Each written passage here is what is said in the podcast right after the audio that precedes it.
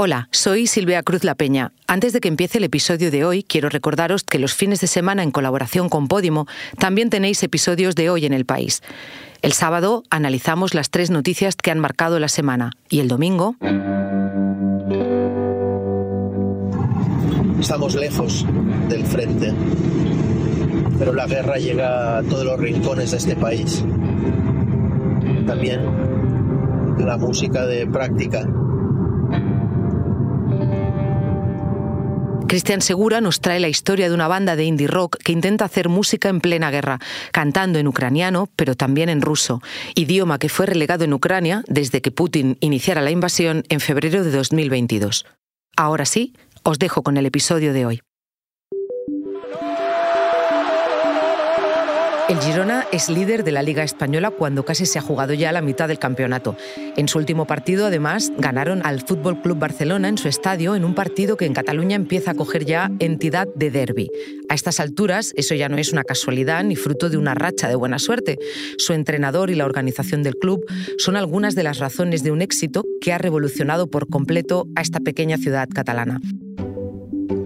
Soy Silvia Cruz La Peña.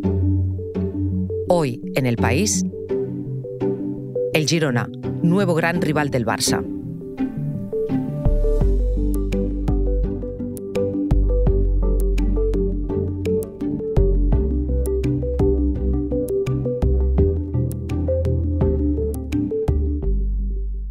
Hola Ramón.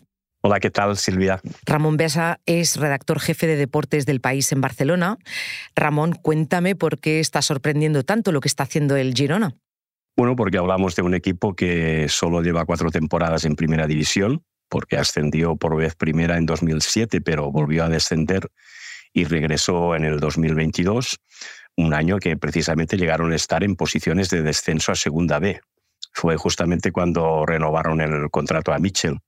Y por otra parte, eh, únicamente se llevan 16 jornadas de liga y ya se ha asegurado prácticamente la permanencia, que era su prioridad. De manera que seguro que superará los 51 puntos, que era la mejor cifra que había tenido hasta ahora, y puede aspirar a clasificarse para las competiciones europeas, desde luego, o incluso ganar una liga que habitualmente ganan los tres grandes. Creo, si no me falla la memoria, que el Madrid tiene hasta 35 títulos por 27 del Barça o 11 del Atlético de Madrid.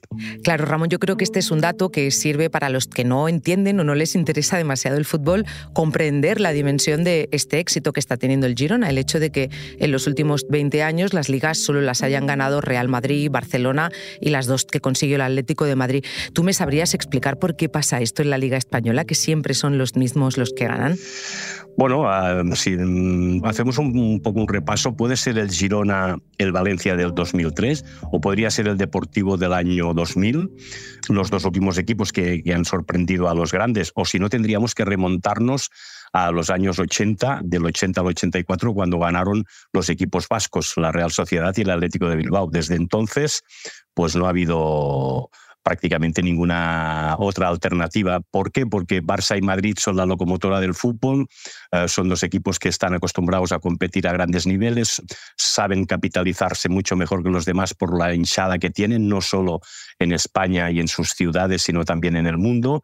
Y el Atlético de Madrid, pues también siempre ha sido la alternativa. Mm, creo que es una situación que difícilmente se da en otro campeonato. No olvidemos en cualquier caso que, por ejemplo, en la Premier, que hay tantos candidatos al título, el último, la sorpresa fue el Leicester en el 2015-16 cuando ganó la liga. Sería ahora un caso parecido para el Girona si pudiera hacerlo. Pero los grandes compiten en Europa, tienen mejores plantillas, tienen mayores presupuestos, tienen una afición detrás y tienen más impacto en las redes sociales y mediáticamente. Entonces, Ramón, volviendo al Girona, ¿cuál es la receta para que un club pequeño como este esté peleando en ese club tan selecto que estás comentando? Bueno, primero creo que tiene una idea de juego muy clara y que ha desarrollado a partir de la figura del director deportivo, que es Quique Cárcel. Tener una buena dirección deportiva te permite eh, superar pues, el vaivén de entrenadores que a veces tienen los clubes. Y Quique Cárcel está desde 2014, por lo tanto la idea está muy desarrollada. Luego, mm, al margen del equipo, el club también está muy bien organizado y jerarquizado.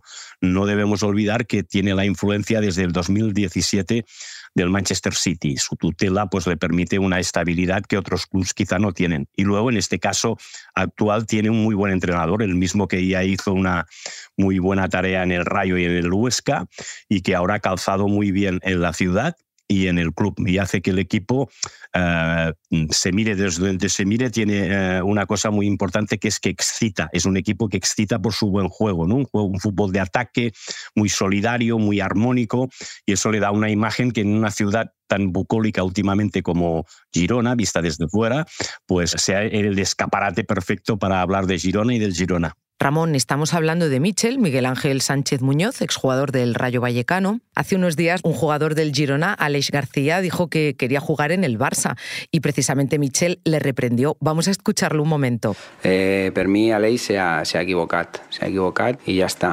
I jo espero que en Girona, a poc a poc, eh, la gent eh, sigui del, del Girona només, Eso es el meu mensatge per a, per a la nostra afició, que necessiten eh, gent 100% del, del Girona i hem, hem començat un projecte on crec que és possible.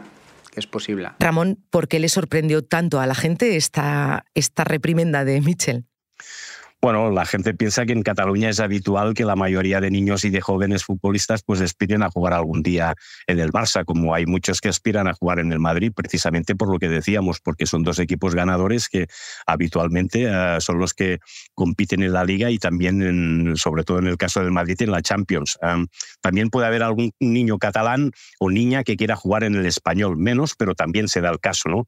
Pero también es verdad que muchos aficionados han compartido durante mucho tiempo afición por el Barcelona y por el Girona. O sea, se podía ser perfectamente de los dos equipos porque no competían. Mucha gente de Girona iba al Camp Nou a ver cómo jugaba el Barça y mucha gente de Barcelona cuando iba a Girona preguntaba por el Girona.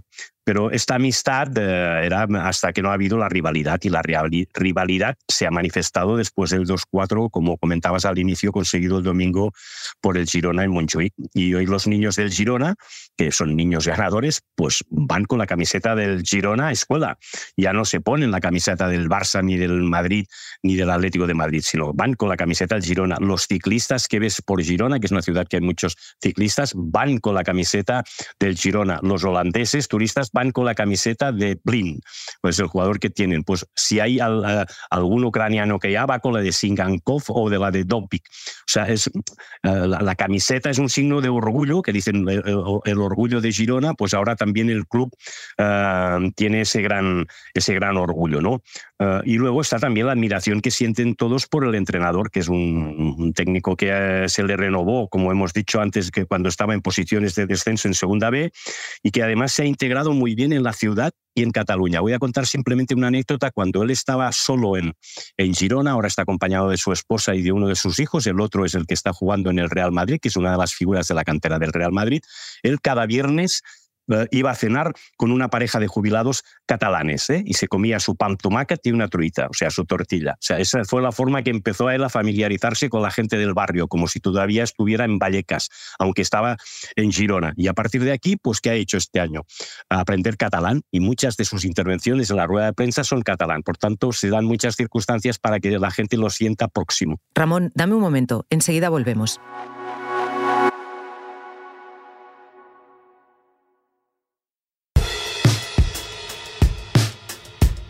Sabem que el Barça és un equipàs, un partit molt, molt, molt difícil, molt complicat i, i nosaltres hem de fer tot al, al 100% per, eh, per... Ramón, está clara la voluntad de Michel de adaptarse, de integrarse ahí en, en Girona y también su don de gente, sin ninguna duda.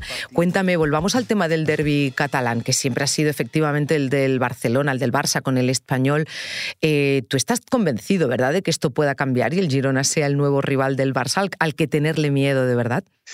Yo creo que sí, entre otras cosas porque la explosión del Girona ha coincidido con el descenso del español, que está en segunda división. Y el reto del español es estar simplemente o solo una temporada en segunda. Si el descenso se alarga más, pues esa rivalidad mm, Barcelona-Girona crecerá. O sea, el tercero en discordia dependerá de la capacidad que pueda entrometerse o volver a, a recuperar lo que era la rivalidad entre Barça y Español.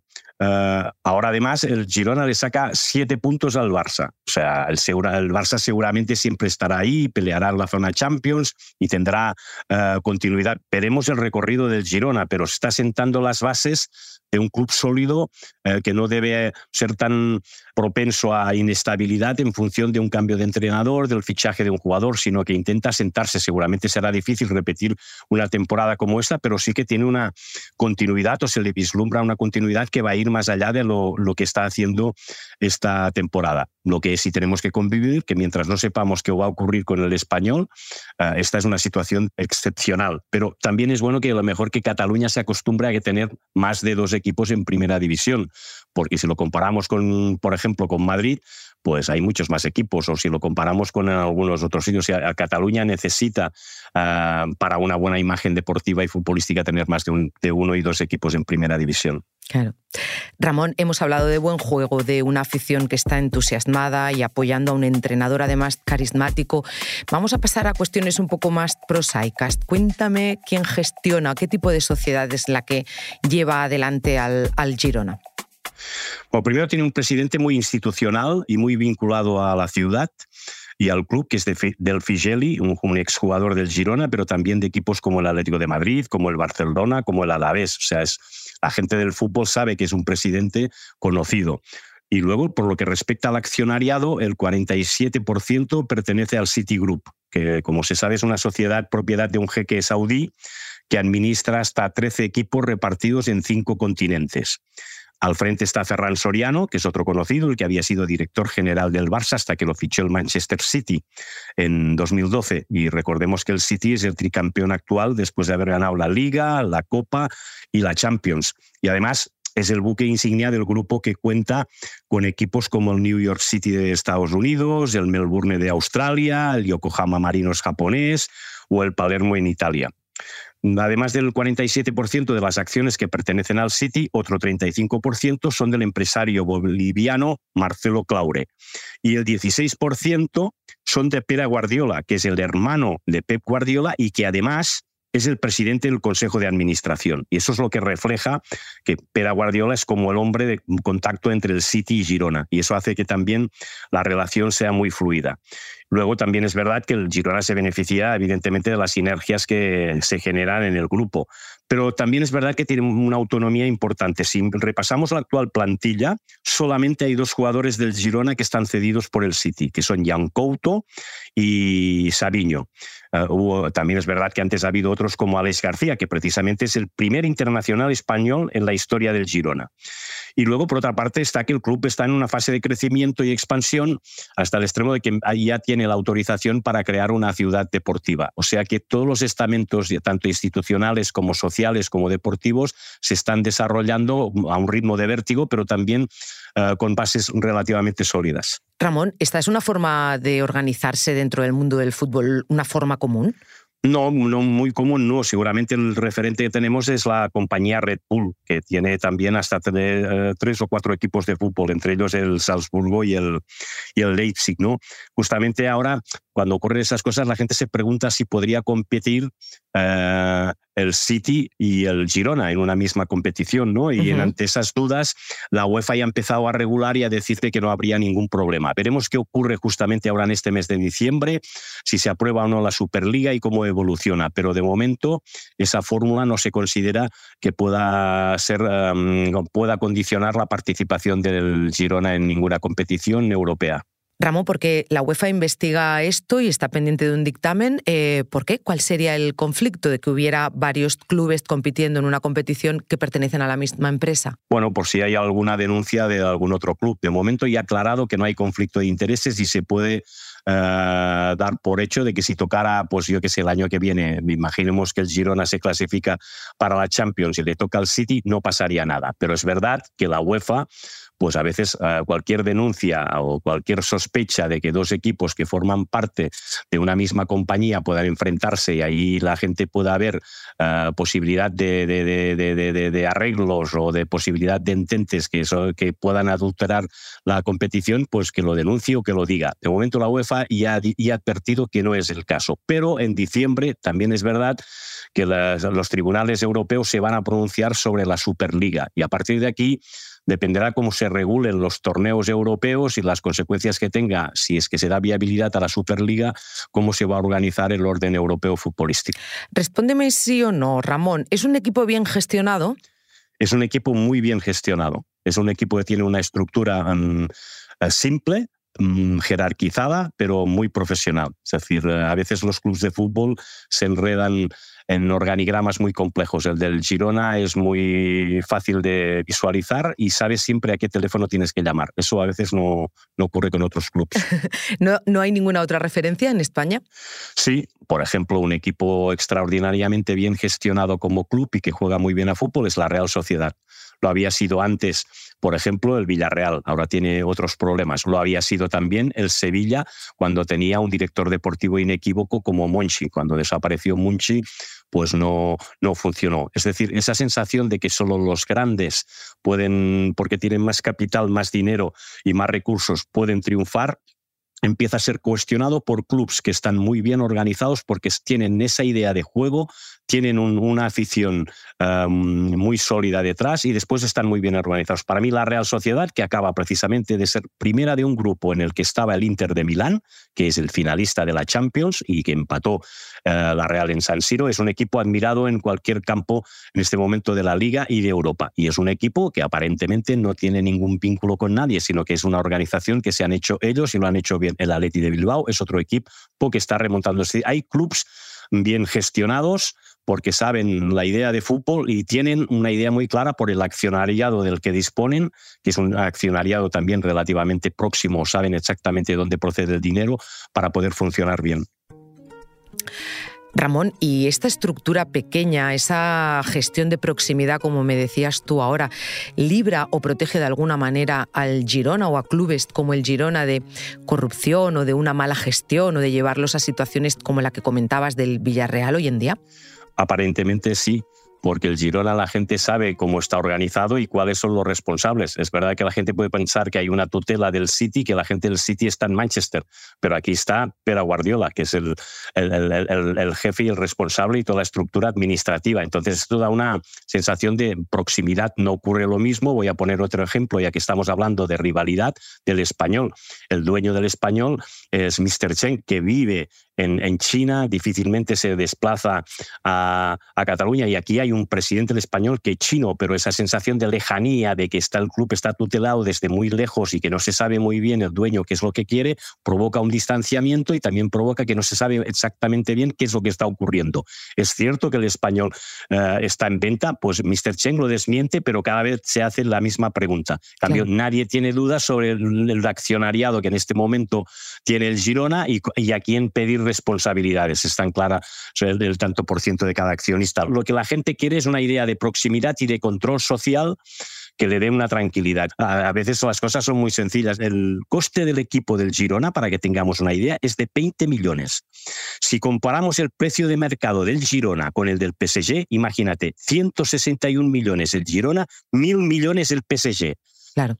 Administrar un precio de mercado de 161 millones con uno de 1.000 pues a partir de aquí, cuanto más dinero, cuanto más influencia, cuanto más tráfico, más sospechas. Intervienen intermediarios, eh, los organigramas se cargan, los agentes eh, eh, son sospechosos o como mínimo manejan muchos jugadores y muchos álbumes de cromos. Todo se complica un poco más. Ramón, vamos a ir acabando y te quiero pedir una predicción. Llevamos 16 jornadas, quedan 22 de la liga. ¿Va a aguantar el Girona el ritmo del Real Madrid, del Atlético, del Barcelona? Bueno, tiene buena pinta. ¿eh?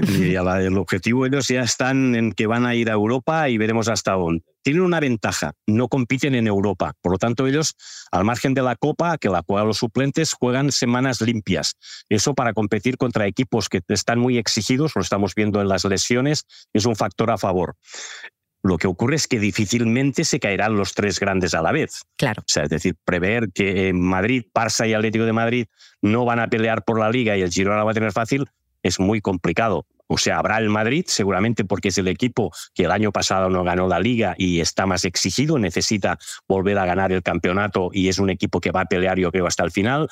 El Barcelona tiene apuros y creo que se, que, que, se plantea pues, de que no le queda más alternativa que rehacerse para intentar competir por la liga y va a intentar engancharse. Y el Atlético es un equipo que está en una fase de cambio muy interesante, un fútbol más atractivo, Simeone revalorizado. O sea, son gustos distintos y será difícil, pero yo creo que será más cuestión de lo que hagan los demás que lo que haga el Girona. El Girona ya se rehizo cuando perdió en el Madrid. Solo ha perdido un partido, que es contra el Real Madrid 0-3. La gente dijo, cuando pierda el Girona se vendrá abajo. Pues desde aquel partido no ha vuelto a perder otro. Y ya llevan unos cuantos, creo que son siete o ocho. Es decir, también ha sabido sobreponerse a la adversidad, a un resultado malo. Por lo tanto, tiene señas de que no se va a rendir fácilmente y por lo tanto va, va a pelear hasta el final. Lo vamos a seguir con mucha atención. Ramón, muchas gracias. De nada, a ti.